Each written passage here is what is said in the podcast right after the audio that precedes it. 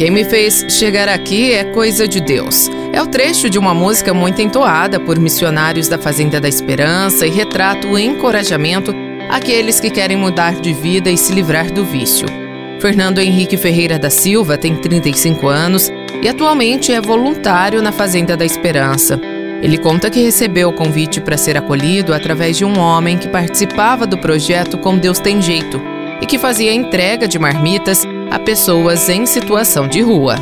Eu morava junto com uma galerinha e aí uh, ofereceu também uh, essa ajuda falou: Olha, eu conheço um amigo que se recuperou na fazenda. De início, eu confesso que eu falei: Olha, negócio de fazenda não é comigo, não, né? A situação tá bem grave, eu acho que é daqui para pior, então não sei. E aí, outros meninos falaram: Não, vamos, né? E aí a gente ingressou, eu e mais seis, né, que moravam também ali naquela praça. O processo para quem decide, porém, não é fácil e requer muita fé. Acreditar que a mudança é possível. Inclusive, para ser acolhido, é preciso que a pessoa escreva uma carta de próprio punho, manifestando o desejo de buscar uma nova vida, como nos explica Nelson Giovanelli.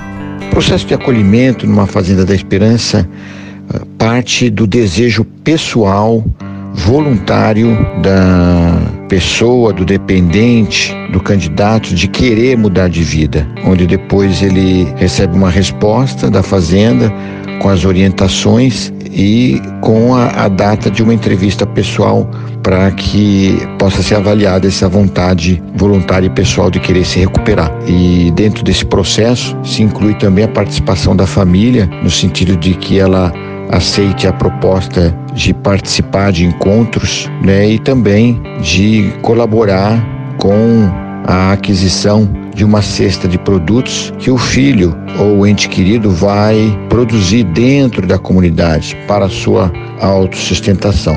A mudança de vida não acontece apenas para aqueles que desejam ser acolhidos, mas também para os que desejam acolher.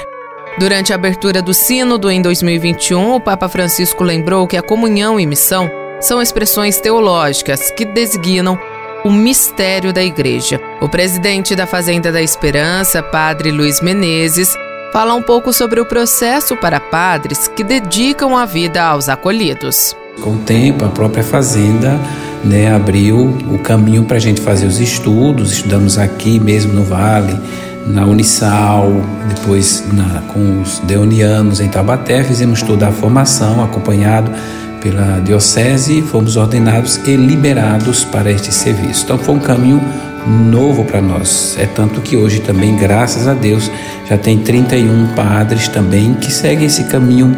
Alguns fizeram o caminho de estudo, como nós, outros vieram prontos, mas sentiram de também viver o seu ministério a serviço da Fazenda da Esperança, liberado por suas dioceses. E assim a gente vê como igreja, né, também Deus foi chamando essas vocações, né? A participação da família é essencial no período de recuperação. Isso também gera muitas transformações. Paula Garcia veio do Equador para se recuperar no Centro Feminino da Fazenda da Esperança, em Guaratinguetá, no interior de São Paulo e viu seu pai também se converter. Também é difícil estar aqui, estar longe da minha família, porque eu não consigo ver eles só por ligação.